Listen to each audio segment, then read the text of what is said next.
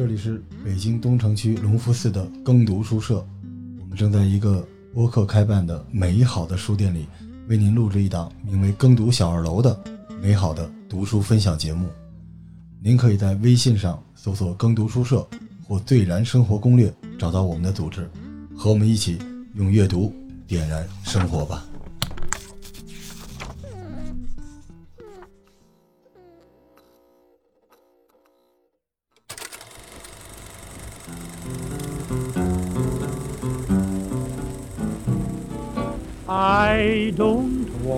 Set the world on fire. I just want to start. 聊聊我的乐队生涯。对呀，都被几个乐队开除过。哎，别别别，您别这样，您您您这么说话，我特高兴。其实今天的节目关于一本书啊，也关于一个时代——生儿摇滚。当我输入这个名字的时候，我的输入法的后缀是“生儿育女”。啊，摇滚还没出来呢，先育女。一代人终将老去，但总有人正年轻，也有人永远年轻。和有请永远年轻的啊，这段有点长啊，永远年轻的。中国摇滚圈的真正的圈内达人，前乐童音乐和乐空间的创始人，前北京青年周刊的主笔，滚石中文、Q 中文南方周末特约记者，安卡的经典摇滚指南中文版的出版总监，和音乐民谣联盟创始人，周云鹏、野孩子、小何、万晓利、吴屯、刘东明的演出经济，李志、丁威、程璧、李霄云、周云鹏、万晓利、莫西子诗、火星电台曹芳的专辑企划，大内密探的音乐大主播，月下第二季的专业乐评，被海龟先生的李红旗描述为一个谦卑而疏离的贝斯手，在不同群体间随意往来，并被印为自己人。木马乐队的谢强说：“小韩是一个音乐里的旅行者，对沿途风光充满善意，并浪漫地深入到这些脉络和灵感中，让自己成为了这个音乐世界的一部分，或者说，让这些风暴成为了他音乐世界的一部分。” Dryset 的边缘说：“从一开始，Dryset 就有小韩文字的陪伴。谢谢小韩，愿一切继续美好的发生。”朴树老师说：“小韩记录了关于那个时代的那些人。作为朋友，我希望他独特的作品能被更多人看到。这就是生而摇滚的作者，我们今天的好朋友郭小涵老师。郭老师好。念的时候，我脑脑袋里就突然想起那个一个段子，就是那个老太太说：“我们家住不下这么多人。”对不是您，就是您看我多认真呀，啊，是吧？抬头越多，可能就证明你做过的事儿越不怎么成。没没没我就是干了好多事儿，但是也不怎么成的郭晓涵，今天来做客头号玩家。嗯，嗯，郭老师来的时候特别谦虚，真的像贝斯手低着头走路。但郭老师在我心目中是大神，真的是大神。因为您知道，写摇滚乐的书和公众号多了去了，但是让摇滚乐队自己出来背书的，您是第一个。其他的都是八卦，我从来没见过有乐队出来为写乐队的文章背书的。可能是我脸脸皮厚，爱蹭吧。啊，刚才这串名字念的时候有点烫嘴，我这口播还行啊。这念完了对，嗯念完这这期节目时间也差不多到。到了，那大家就买书吧，发一个公众号，对，大家一定要买书对，啊一定要买书。其实昨天我们直播的时候已经有听众要买了，是吗？我说别着急说不定能买到郭老师签字的书呢，是吧签？签签，我每天书包里装好几根笔，签是好几根了，没事儿啊。郭老师好，郭老师，这个我们这书店还行哈，其实我老去对面吃饭，对面的餐厅是我朋友开的，嗯就基本上其实老在那儿。有时候吃饭吃多了会来耕读书社溜达一圈，翻翻书，然后就走。但我不知道这块儿还有一个小二楼可以录播客，嗯尤其是走进来的时候看到好多手办，还有一些漫画的东西，就一看哇，这又是一个大神吧？应该。没有没有您别客气，我不是让您 Q 我们一个书店，我是跟您打招呼，啊感谢。因为我听说小韩老师住的离我们这儿挺近的，耕读书社或者说头号玩家的听众们就有福气了，因为我们经常这个地方有头号玩家的活动，听众经常没事就溜达过来偷窥我们，所以如果大家想看小韩老师，想买小韩老师的书，可以直接到书店里边。我们这个节目是纯带货类的节目，只要您喜欢，对，而且书店要我。批发进货了，可以可以，感没问题谢感谢，，没问题没问题啊！我这个立铁为证，而且。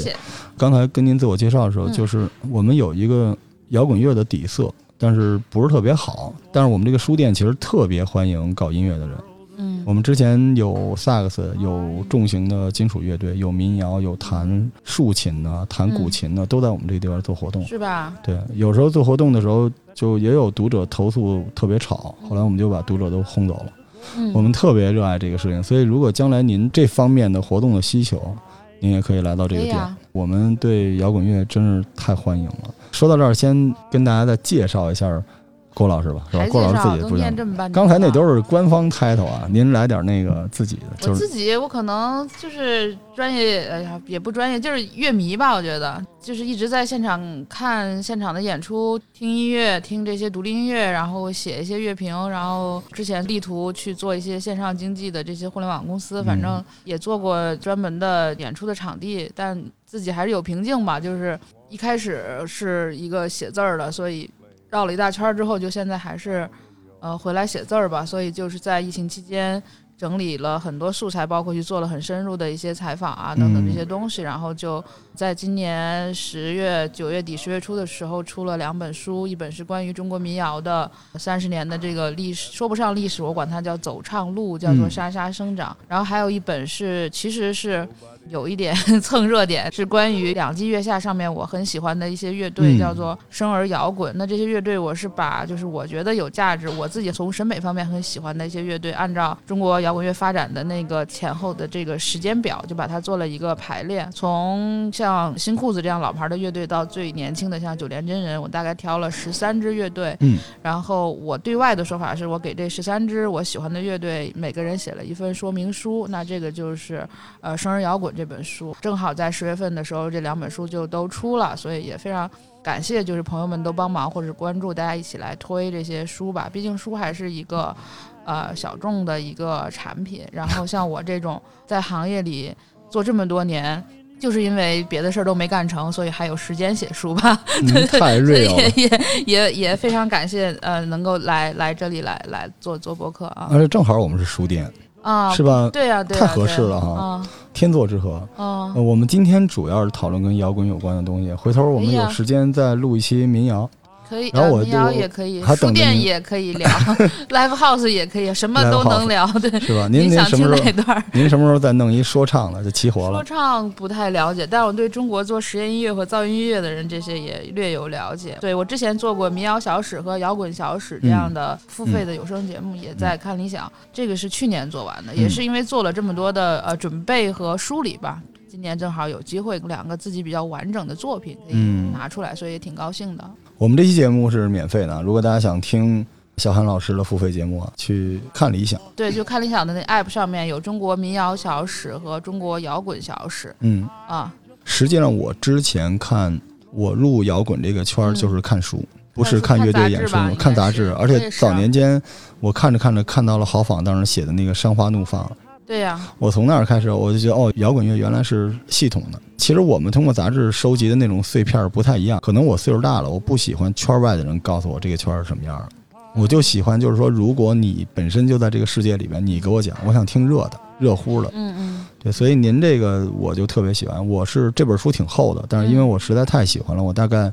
两天的时间吧，差不多前后看了三遍。啊，你这样说，一显显示你看书快，二别人不知道的还以为我书干货少呢。您您听我慢点看啊。这个我的听众都知道我是那种一目十行的，就是我哦看《史记》也就半天儿，这书干货特别多。对啊，好，那我算一下我这书跟《史记》的差距在哪儿？哎哎哎，算清楚了，说吧，说吧啊。真的内容挺有意思的，而且其实我一开始以为这本书是一个跟八卦有关的东西，不知道八卦，看完之后我发现它真的是一个说明书。就这本书里边有一个这个词儿，现在我不太爱用了，就野蛮生长的那种东西。嗯就是实际上你能看到这些乐队的成长。就有些时候，你看我做节目或者我做书店，就是你特优秀，跟我有什么关系呢？但是我比较在乎的就是你曾经是一个和我一样的人，然后通过你的努力，你中间也犯了错，通过各种各样的问题，最后你依然还能够向上走。就这个在每支乐队的道路上都有。就，您这个，其实您要说使用说明还说少了，它有点像乐队发展的一个 Excel 表。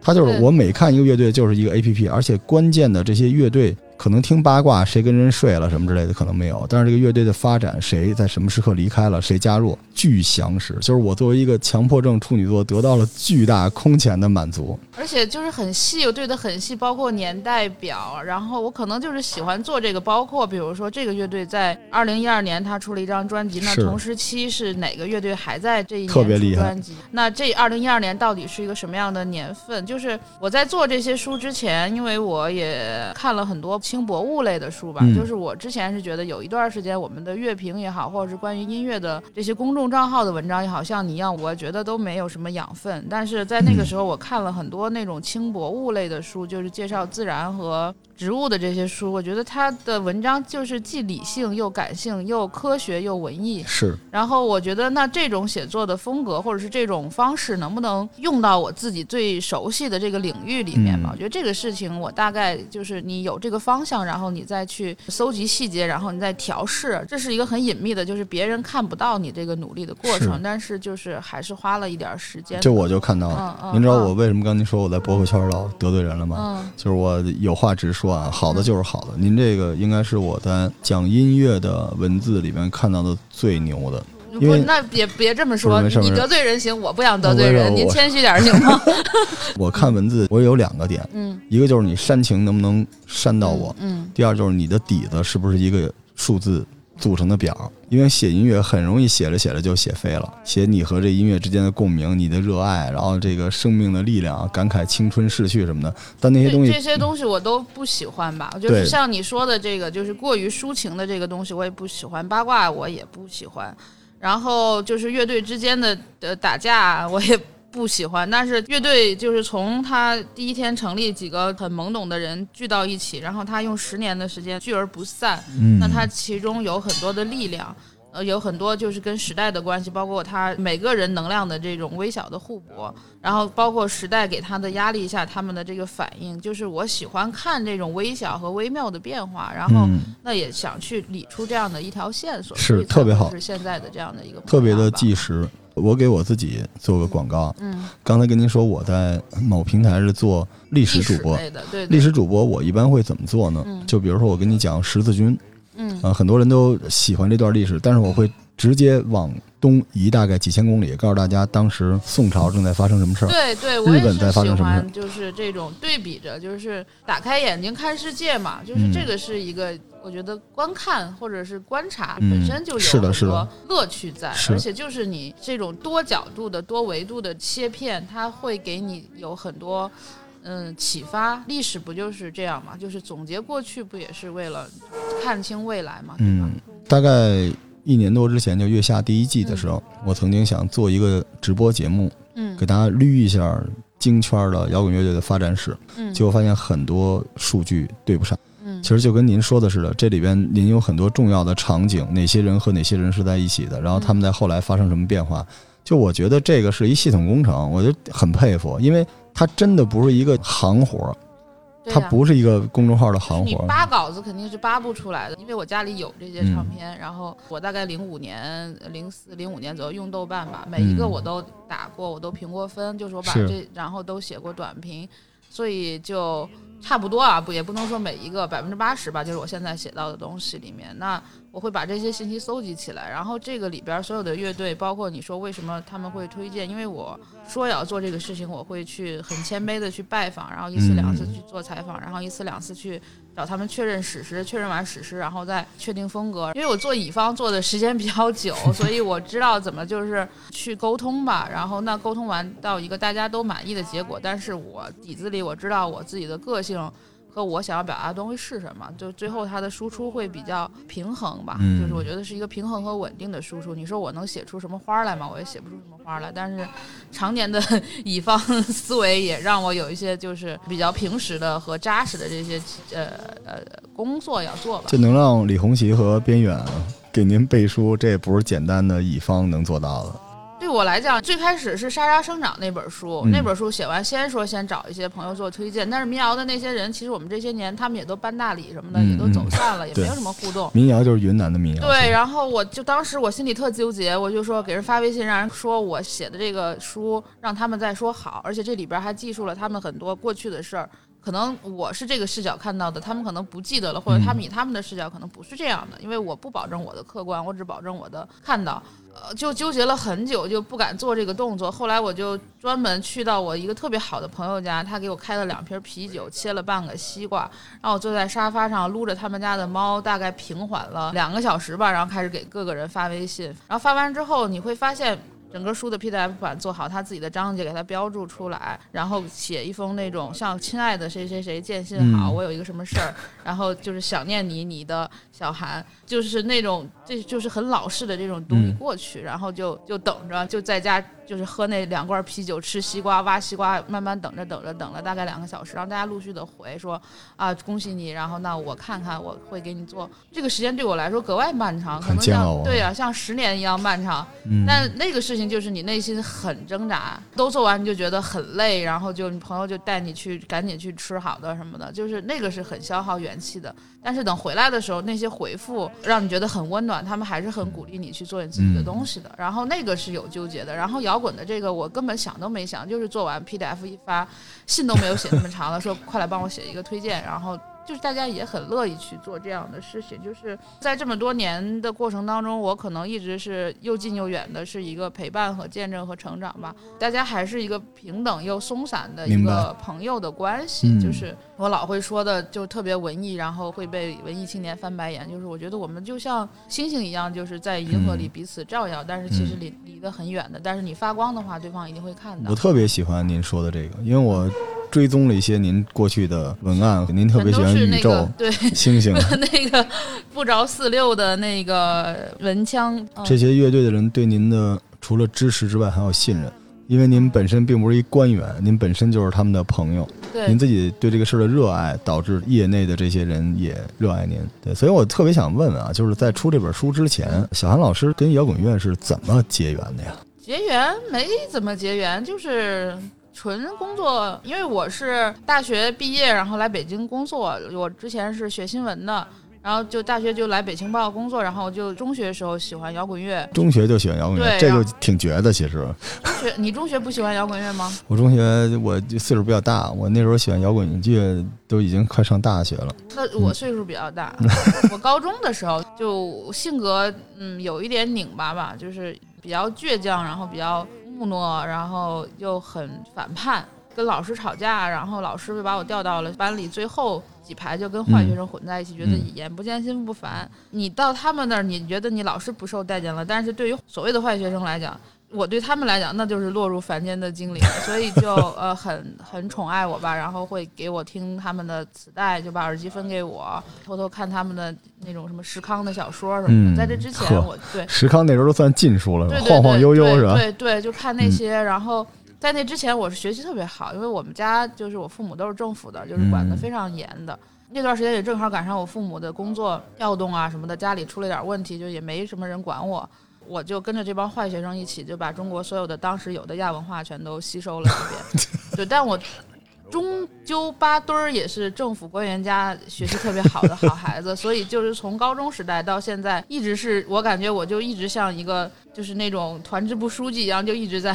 很努力的学习摇滚、摇滚乐、独立音乐和青年文化，在自学，对对，自学和自我表达。所以所有的那些爱恨情仇、江湖往事，那个就是浑浊的部分离我很远，因为我人也比较远吧。但是一些我觉得光芒的东西或闪闪发光的东西，这个东西离我很近。但当时主要还是靠听，对不对？音乐看杂志啊，你不是也是嗯看杂志，对然后看录像带老，师的书，然后看那些牛皮纸袋的 VCD，、嗯，它就是一个漫长青春期自己给自己上的自习吧。那这个自习学的全都是青年亚文化的东西吧？对，嗯，那您还记得您第一次现场是什么时候吗？第一次现场，因为我大学是在兰州上的，就是会在学校后面的那个小酒吧里面看过，但也都印象不深。但是我印象最深的一次现场是二零零二年、二零零二年、二零三年，就是舌头乐队回兰州剧院哦做了黄河剧院做了一场演出，那场演出是著名的乐评人严俊老师就是回家乡嗯嗯嗯去做的。那是我第一次看，就是我在就通俗歌曲这样的杂志里介绍的国内的所谓的最大牌的地下摇滚乐队、嗯第一场演出吧。然后那会儿我还在上大学，然后我们就买票去，然后就现场被特别的震撼。你不知道怎么去表达自己，就是觉得自己是非常满胀的，然后在那儿跟着人群在跳动。等你第二天早上起来的时候，你的感觉你的脖子是断的，腰是断的，浑身像被人打过一样。然后其实你就是 POGO 和被 POGO 了。然后那个时候，我觉得这场演出是改比较改变我的一场演出吧。我是觉得就是那摇滚乐给你的能量是非常直接的，嗯而且是巨大的。就是、嗯那在这之前，我可能都是一个。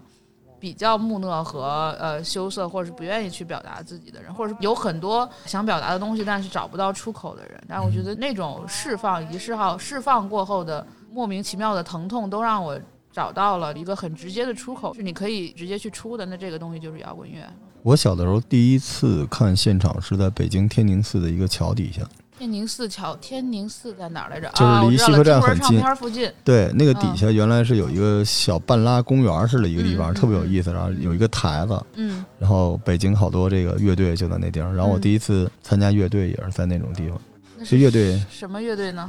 呃，我们那乐队好像叫，我之前节目里说过叫什么什么风筝，但不是铁风筝啊，不是铁风筝，这冲锋筝，就反正是一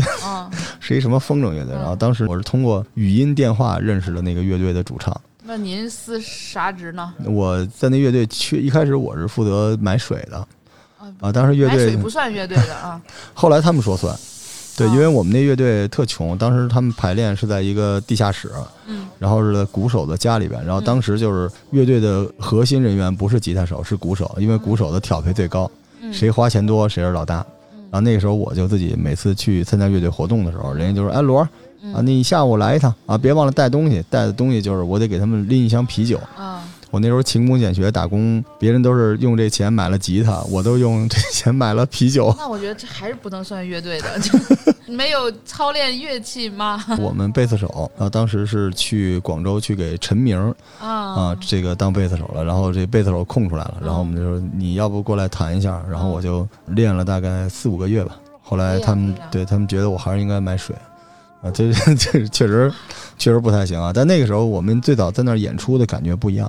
就是摇滚乐要看现场。现场的感觉完全不一样，而而且我们当时那个场景挺魔幻的，我不知道收听这个节目可能没有我这个年代的人了。就是当时是呃夕阳西下，嗯然后那个地方的灯呢，经常滋啦滋啦的，有的亮，有的不亮。然后它有一个铁台子，就特别像迷笛那个脚手架似的那种东西。然后底下站着呢，就是有那种遛狗的大爷大妈，嗯还有好多空姐儿，不知道哪儿弄来的。就是还有那种当时这个酒店的前台，就特漂亮这帮姑娘，可能接触老外也多一些。嗯，他们就不远万里的，专门还拼车打车到这地方看。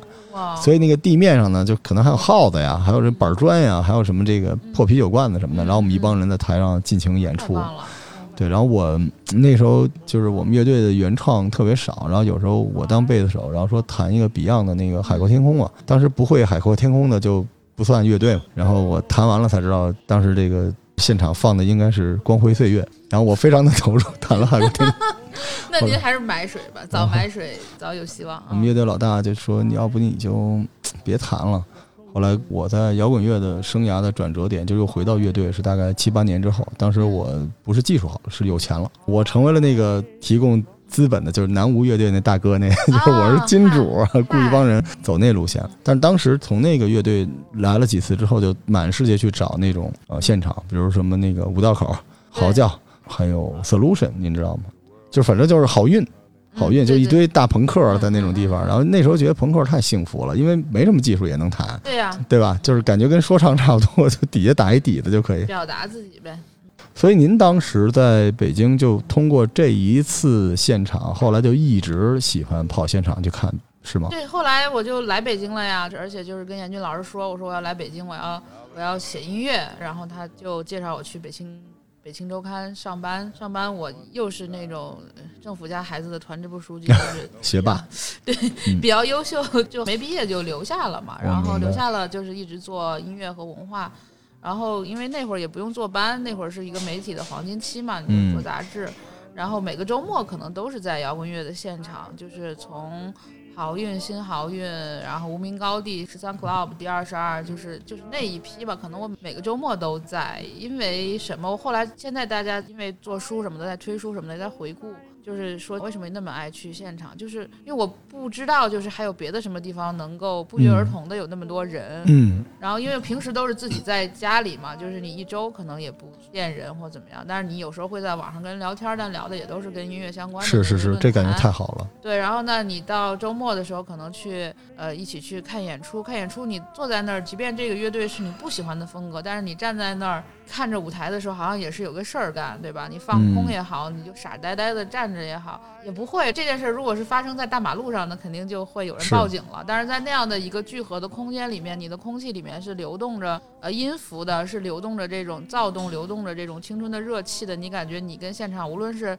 呃三十个人、五十个人、十个人，还是说呃那会儿可能八十个人就已经改变时代了，就嗯是、就也没有嗯更多的人了。大演出了，对对对，你觉得大家就是在一起，你感觉每一个人都是你约来的朋友啊，嗯虽然你可能也不认识，他就是让你不会在人群中那么孤独吧。而且就是到后来慢慢看，慢慢看，有一些人具体有了姓名，然后你们也有平时的一些交流，不认识的人变成认识的人，然后认识的朋友一块儿去看演出，大家喜欢同样的音乐。在一周某一天，你们有很长一段时间，三五个小时是朝着同一个方向望去的，这些不都 挺好的吗？现在回想起来，它就是摆脱孤独的一种我能想到的方式吧。对，而且有的时候站在那儿发呆，什么也不干，嗯，然后旁边站的就是傅寒，什对么边缘对什么这种对那会儿感觉，他也什么也没干是，啊，是啊，你想那会儿我老能碰见詹盼，但是也不敢讲话嘛，就是觉得嗯人这么帅，怎么就我就我我碰上您的。时候也是这样，我我在死库原来就见过您，我也没没跟您上说对，我觉。得人家肯定有人正事儿，咱别往一块儿那哎。，您这说到点儿了，就是其实他那感觉特奇怪，就嗯他不是有正事儿，你对对，他不是追星，对吧？嗯他是那种感觉，说不清楚。他不像现在，就是说月下来了，这好多人就是不知道姿势怎么摆，我应该怎么去粉 Mandarin，我应该怎么去粉大波浪，对，其实不是那么回事儿。而且那天吧，那天特逗。我那天去那个 school 喝酒，然后刘飞跟我说一特逗的，说来几个人，说那个找找刘浩，说那个浩哥在吗？但是那个说出去了有事儿吗？说没有，我们就是想跟他合个影。他说他好像出去办事儿了，一时半会儿回不来。那他说你什么时候回来？他说可能十二点一点什么的回来吧。然后说啊，那我们先走了。然后刘刘飞就是那种营业，就是说，嗯哎，那你坐会儿，你一会儿等会儿他，不行，你先跟我合一个影。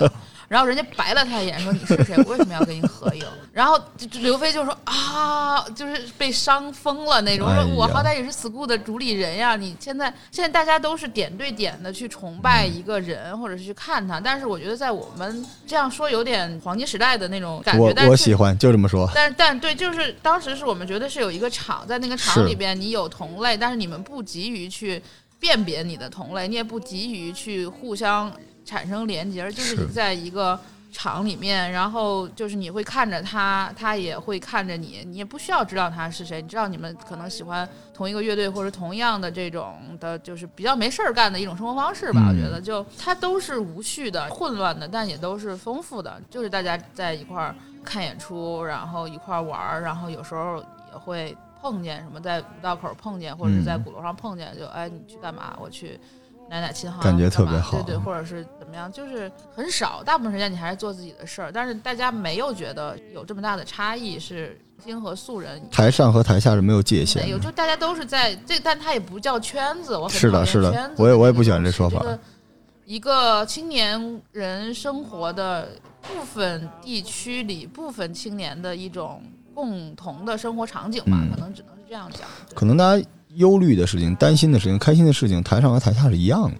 嗯只不过就是他手里是琴，你手里是酒。我手里是笔呀，因为我当时是记者呀，也、嗯也也不是 nobody 啊，对对对。但是大家生存在这个嗯圈子里就特别舒服，我能明白那种感觉。其实嗯人不用很亲切、很亲密才能舒服，真正的舒服，彼此之间甚至是陌生的，但大家就是舒服。就是我现在不明白，因为我身边有很多人教会我的都是怎么跟别人保持距离，嗯，包括我自己本身就是一个离人比较远的人，所以当看到有人保持距离的时候啊，我我我自洽的时候，我可能就愿意去学这样的人。今天你跟我，咱们刚才说了那么多，嗯还是怎么样？批发批发书，呃，对，你无论你刚才承诺我要批发多少书，就包括我现在努力的在营业，其实我觉得我们之间其实很远，不不止这一条桌子这么远。我觉得也也没必要要就是、嗯就是我也不会，嗯反正就怎么着都行。嗯，都行，我觉得都行。但是我我就是觉得，一我是没有能力，其次我没有必要就是跟人群那么近，嗯嗯嗯，这样也挺舒服的，嗯就是大家都看同一个方向就行了，对呀、但彼此之间距离不用很近。这不就是嗯叫谁谁说的《小王子》里面的话吗？就是爱就是朝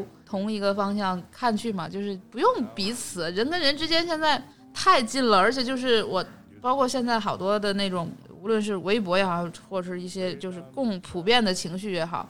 都是讲人跟人之间的矛盾，然后派别的对立，包括现在的这种权等等等等。哎，嗯是不是 Q 多了？没有没有，就就是大家都有一种跟人斗又痛苦又其乐无穷的情绪裹挟着。我就是，但是我其实看人真的很远。我自己在家就是养花，虽然摇滚青年，但自己在家养花种草的，就是不到不得已很少出来跟人打交道。嗯，人际关系其实没有那么有意思，事情可能更有意思哈。对，我觉得做事儿就是做作品，它就是你嘛。人不是生下来就是你，你是需要一个台阶一个台阶把自己塑造出来，对吧？那你就是一个一个的作品呀。对于我来讲，那我出书，我写文章，我做播客，我做视频，那人不就是干这个的嘛？就是我一直都是这么想的。你的作品就是是你就代表你了，然后你生活中自己愿意自己待着，自己待着，自己待着孤独了就去有一些还行的朋友就去喝个酒，嗯聊个天儿。我分得很清楚，反正我从来很少参加那种就是微博上那种情绪大战或者是什么样的东西，我找不到点，找不到锚点，您微博挺 peace 的，贼佛啊，吃点喝点什么所以的，所以没粉儿不红没没挺挺多的，十几万粉儿啊，啊，而且您那都是真粉儿，你看我们那个都是就是嗯。买的啊，就不不好说啊，就是企哦。企业文化嘛，不好说，不好说。对，然后那，郭老师，您后来这个，咱们可以聊聊月下，嗯。因为其实您去当了乐评人啊，嗯。就月下这个事情，其实很多键盘党又出现了。因为首先我之前在节目里面说过，就是月下就是这波人自己人的狂欢，但是看热闹的人呢，反而带来了资本的力量，所以没法说。嗯就是因为人家谁疼谁知道，你让乐队多赚点钱，比如说这个马赛克是吧，人就变成小虎队了，又当如何呢？只要他能赚到更多的钱，嗯你就开心。但是你又不是他爸妈，你真开心吗？你可能希望他还是你印象中的那个样子。所以其实月下，嗯。您怎么说？确实，因为去年做《摇滚小史》《民谣小史》这些作品，然后他们导演组找到我说，希望我去二楼做一个专业乐迷嘛，当时也很嗯开心。如果是一个乐评人的话，当时我还觉得这个是乐评人的一个最高荣耀呢，就跟是吧？我现在也我现在也觉得很厉害啊，很厉害。没有没有，我也没有什么发言被剪进去嘛，就很高兴就去，然后去到那儿看到了很多朋友的乐队，就比如说像呃野孩子、五条人这些，我嗯当年也都帮他们去做过一些工作吧，啊，包括像呃那五条人，哎，不行，你说五条人，五条人我心口一下，我就太嗯太喜欢任科了。对，五条人在他们演出还只有十几个人看的时候，我就帮他们去做过很多乐队的打理的。您现在会不会？有点欣慰？我没有任何欣慰，就是我现在就是，比如大家啊都去喜欢五条人了，那去喜欢，那我现在就依然会去 school 看那种，就是甚至去 temple 去找那种更小的乐队去嗯看，嗯因为我我看到任科的时候，我觉得任科是一个 super star 的时候，台底下只有十几个人，嗯，那我依然能够从现在台底下只有十几个人的地方看到厉害人科，我觉得这个是我喜欢看现场，就是它能够让我满足的东西。我不喜欢看到呃人科现在去到任何一个地方被簇拥着，然后那样的一个场景，那我觉得就是很好啊。我的朋友现在他做到了，就是他有他的才华，有他的特性，但是这些东西被更大众的人去认可，我觉嗯得很好，也很祝福他。而且就是在这个时候，也希望我不要去打扰他，或者是用呃我们过去有交情怎么样，所以要去要道德去绑架人家。嗯，太厉害了！您这方面非常非常的克制，就是你不愿意去蹭别人，不愿意去打扰别人，这个我觉得很厉害的啊。但我觉得这不是一个基本的嘛，就人和人之间最基本的东西嘛。这是您这一代人的操守，但是我现在看到的做运营、写文字的人并不是这样的，他巴不得让别人对于他的这个文字中间有些其他的关联有联想。对，您很直，您写的这种东西。我不会，不会吧？对，所以月下现场的感觉怎么样？就看到这乐队，您会不会有那种穿越的感觉？就是看到他们曾经在会有对，但他们毕竟是在一个，就先不说这是一个比赛，首先它嗯是一个更好的灯光音响，对吧？硬件儿这些都特别好的一个舞台，那他在这个舞台上，他去表达这个作品，就包括像就是纯说音乐来讲，比如说做主之词的时候，就是野孩子他后面用了那个嗯幕布什么的，他那个呈现的那个感觉，这个东西我们在二零一一年的时候，我们在马雀瓦舍也试图做过，因为没有钱以及不会做，呈现的是非常简陋的。嗯但是在那个舞台上，你发现啊，原来这个东西如果是给足够的钱以及专业的人来做，它真的很好看，就证明你当时的那个意识是对的，但是你没有能力去实现它。包括就是野孩子一五年在工体的那场演出，我也觉得很好，就是我没有能力让他们表现的这么好，所以我对所有和他他们一起做过很多事儿，到我没有再和他们做事儿，我觉得他们就上了一个更高的台阶，这个都很好，就内心都会觉得啊，这都是很幸福的时刻。然后这种幸福的时刻，我觉得在月下上是有的，野孩子让我觉得啊很幸福。然后五条人，包括木马，我都觉得这就是我年轻时候一下子喜欢上的人，就真的值得你一下子喜欢，以及这么多年都去喜欢。这就是说我如果说是我从一个乐队朋友的角度上来讲的话，我觉得是这样的。那如果我是从一个乐评人角度来讲，或者是从一个行业从业者来讲去看这个节目，我是觉得这个节目在第二季的时候，它设计了很多环节，包括综艺的环节、这种流量的环节、这种话题和这种所谓的矛盾的对撞，所有这些东西的设计都是，嗯，我觉得是没必要的，因为第一季大家喜欢月下，他看到的是不是这些，是一颗真心。简简单单的，就是一颗真心。那你现在做的所有的这些东西，其实大家反而看不到那颗真心，包括可能说的现实一点，就是今年因为疫情也好，或其他也好，大家的就是盈利的谋生很少，所以就很拼。那就是我能看到的真心很少，我能看到的就是啊计算很多，这个是我觉得我如果说是看这个行业或看这个节目来讲，我自己会觉得有一些复杂的地方。然后其他，那你如果说是让我怎么看，大家再怎么看月下，我是觉得现在的媒体也好，或者是现在的这种大众的这种追流量、追话题、追热搜也好，嗯，说白了简单点儿，就是这个不是什么对错，但是它就是一种存在，就是大家现在嗯。很少关注音乐本身，嗯，没办法，对然后大家喜欢被故事要就被就是走就是故事线，走情感线，走矛盾线。就是五条人红了，就要把现成的故事讲上一百遍，就是这个东西你没办法，就是你这东西也不归你管，你只是说你作为一个观察者吧，我觉得就是那有这三三个方面的一个观察吧。在您的眼里面，摇滚乐这些年就从您开始来到北京，嗯嗯带着一个小本儿嗯，啊，在二十二开始到现在，您觉得变化大吗？我觉得变化大是因为时代的变化大，觉得就是有趣的人，或者是就是我觉得有趣的那部分有趣在减少。可能如果作为一个行业来讲，那这个行业在慢慢的有起色，在水涨船高，在多样化，在好的这种商业的可能性在进来，它在慢慢变好，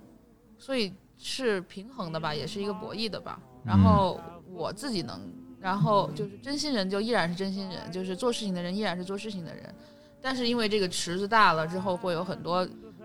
就是多元的东西进来，但这个东西的进来不以任何人的意志为转移，在这个里头，就是该表达什么的东西，其实大家都表达什么，就是不会变的人就是不会变，会变的人，或者是有一些人可能他就是会，就是因为你的这个东西更大更多元了，所以每个人可以有自己的，各有各道吧。所以我觉得，反正你问我这些东西，我说出来都没有什么话题点，就是我不会去去攻击，或者是会去去挑衅某一个。嗯就是我在我看来，这就都是存在而已。啊嗯，因为我现在看下来，我自己没事儿去嗯编编曲、做做音乐，现在就是觉得合成器的夏天嘛，大量的乐队开始往这个方向走，但是其实他无论怎么走，他都还是那个乐队，还是那个人。它技术可能不是一个，或者呈现方式并不是一个特别明显的标签儿。我觉得乐器和风格，这其实对于我这样的文人乐评或文人乐迷来讲都不重要。就是当然也有很多很专业的乐评老师和就是行业从业者会觉得从音乐呃风格，包括呃他的那个乐器选择、组乐队的形式，包括他的 studio 的方式，嗯都会造成现在的音乐呈现的跟以前的东西呃不一样。但在我看来，比如说，我觉得马赛克就很摇滚乐，它不是嗯大舞曲，但大波浪可能在我看来就是大舞曲，就是它有一个这个度是很模糊的，而且是很主观的度，就是我我觉得什么样的东西是摇滚乐，可能我喜欢的东西是有有温度的，有有那种劲儿在的东西，那我说不出来，我可能嗯也不太精确的能够描描述出那个东西是什么。呃，用这个书可能也就是在描述这个东西吧，我一句话描述不清楚。这个东西我觉得在的就一直在，不在的它也装不出来。是是，所以其实我在看书的时候，我一直用这个书里边的一些东西，就是脑子里在回闪，嗯在现场看到的乐队和在月下舞台上看到的乐队，嗯，就我觉得他们之间会产生一个特别奇妙的那个化学效果。会会会，对，我觉得那个那个时刻还挺有意思的，而且我就是因为看这个书，我又重新又开始听月下里边的一些东西，因为我之前会比较在乎技术环节，但我不是说我是键盘党，我没有任何的资格去评价某个乐队是什么风格，我觉得这挺无聊的，我也不愿意，我可能是那种感受型的听众。我其实很感性啊。对，就是你是什么类型的去分类这种东西，反正至少不是我的标准。嗯所以，但是我还是会被引导。所以，当我看到月下的时候，然后我有的时候，因为我老婆坐在旁边嘛，她也去评价一下，嗯但我就第一反应就是你你不知道这乐队是什么。但后来她跟我说，你给我说说这为什么是这样的，我也说不出来。只是我老觉得这东西跟我，就是它是一个切面摇滚乐有很多面就其实范儿也是另外一个面儿啊。一会儿我们下半集要讲讲木马什么之类的，范儿也很重要。态度和生活方式吧，其实就是它都是一体的，它不是仅仅是说你在台上吉他弹多好，或者你长多帅，或者你穿多好看。我们当年喜欢的那些欧美的乐队，可能选的都是最丑的乐队是去喜欢，这个不是这个东西的。是，所以我觉得如果大家热爱摇滚乐啊，甚至呃再晋级一些，就是我们可以多一个角度，你可以嗯多看书。通过书里边有可能会帮助你对于这个乐队或者你喜欢它的方式有一个新的切入点，也也未必，我觉得这都是缘分吧。你觉得 每天去 school 喝酒的人也是缘分，也是缘分对呀、分，你喝到四点回家，然后下午三点起床，他什么时候看会儿书呢？也是哈。就也没必要。就是这个东西，只是说有阅读习惯的人，或者是有就是追根儿刨底看说明书习惯的人去看就就可以了。就是有很多，因为摇滚乐它不是用文本堆积起来是的，它是一个。身体的本能吧，或者是一个荷尔蒙的东西，就是你什么说明书都不看，就是洗衣机你不看说明书你也会用，摇滚乐你不看说明书你也会听，所以它不是那种所谓的入门或者是怎么样。我是一个喜欢写说明书的人，所以我写的东西是给喜欢看说明书的人看的。就是你买了一个游戏机也好，或者是买了一个新小科技的小电器也好，你喜欢翻那个说明书的人，那你翻这个你是会觉得有意思的，就是它有一种文本的逻辑、理性以及节奏在。那这个东西跟摇滚乐本身在舞台上那个炸裂的表现没有什么必然的联系。你不用说我要先看这个书再看音乐，就是不用。对，但是你如果想听完音乐想再看看这个音乐到底是怎么回事儿，那你可以翻翻这本书。我就是极致的需要说明书的人，不会，你家里这么多东西，你怎么可能需要说明书？你看不过来呀、根本就。因为坦率说，就是如果不是月下，好多摇滚乐或者我跟摇滚乐有关的瞬间我都忘了。